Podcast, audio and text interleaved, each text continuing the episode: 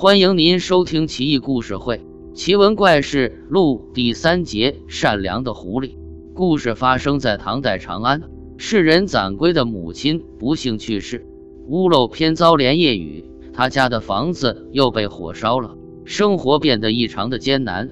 就算他们夫妻俩再怎么一个铜钱搬做两个花，那也是难以为继。谁叫他们有六个孩子呢？攒龟成天也是烦闷不已，宁愿自己饿着都不能饿着孩子呀。他也曾想过把孩子送人，可这想法一经脑海出现，立马被否决了。别说妻子不同意，俗话说儿是娘的心头肉，对于父亲又何尝不是呢？但是攒龟重重地呼出一口气，自己却养不活他们。妻子看他整天愁眉苦脸，于是说道：“现在我们这么穷苦，与其在一起挨饿受冻，到最后横死家中，倒不如把我卖出去，得到的钱不但可以用来补贴家用，而且还可以养活我们的孩子。你看如何？”攒龟说：“自从你嫁给我这么多年来，从来我没有让你过过好日子。细细想来，满心愧疚。”我怎么能做这么没有良心的事情呢？我实在是不忍。妻子又说：“难道你忍心看着我们还有我们的儿女饿死吗？”说完，开始小声的抽泣。攒归望瞭望妻子那张因劳苦而有点发黄的脸，心痛不已。他伸出手，轻轻地拭去妻子的泪水，一把把她拥进怀里，轻轻地说：“好吧。”说完，感觉天旋地转。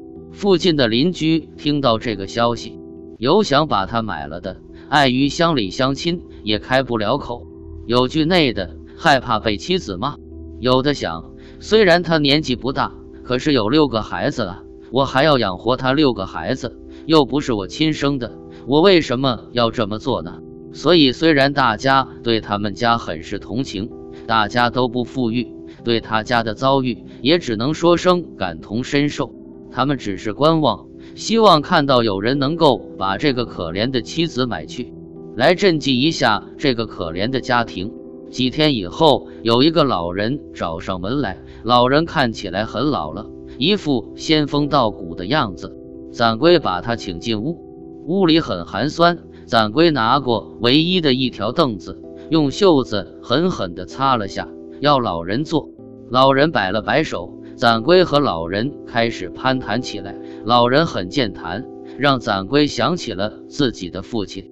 他想到自己现在的境况，不禁悲从中来。自己的儿女挨饿受冻，自己却无能为力，如今竟然沦落到要靠卖掉妻子来维持家。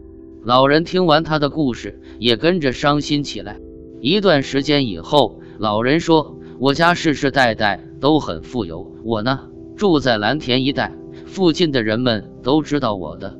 我前不久听到了他们说你要卖妻子的事情。我想，一个大男人，如果不是经受了大难，是万万做不了这样的事情的。起初我以为是谣传，现在亲身和你说话，才感觉是真的。这样吧，你的妻子我买了，我给你十万钱吧。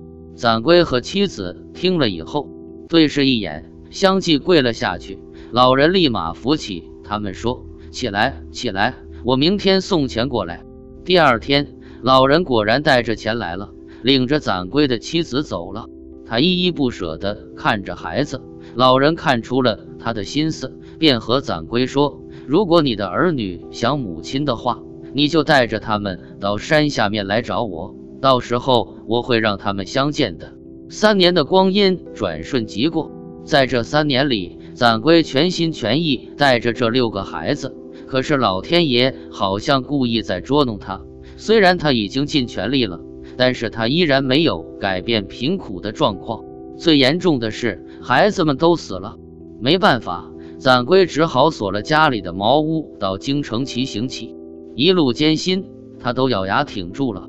忽然有一天，记忆的闸门倾泻了，他想起了老人的话。于是他就去蓝田去找那个老人。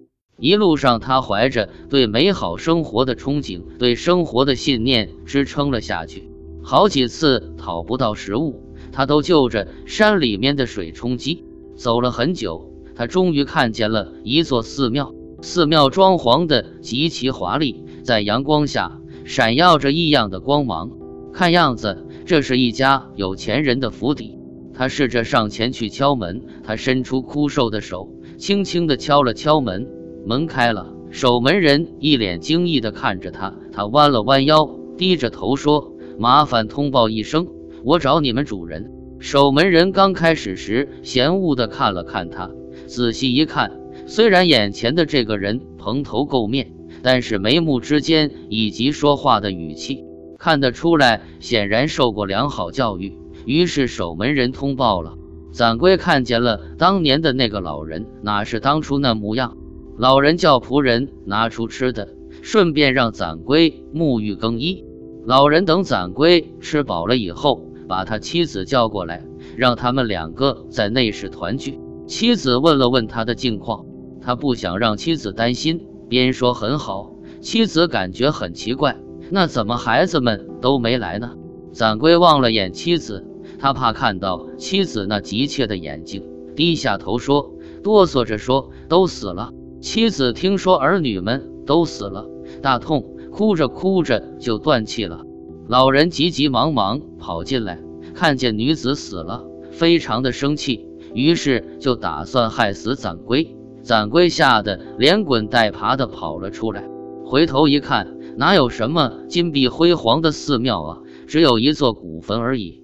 坟墓上趴着一具尸体，摸上去冰凉，看来已经死去多时了。他感觉尸体的衣着很熟悉，便把尸体翻过来一看，吓得连连往后退，竟然是他的妻子。他看了看四周，发现坟墓的旁边有一个洞穴，攒龟在山下挖了一个大坑，准备把妻子埋了。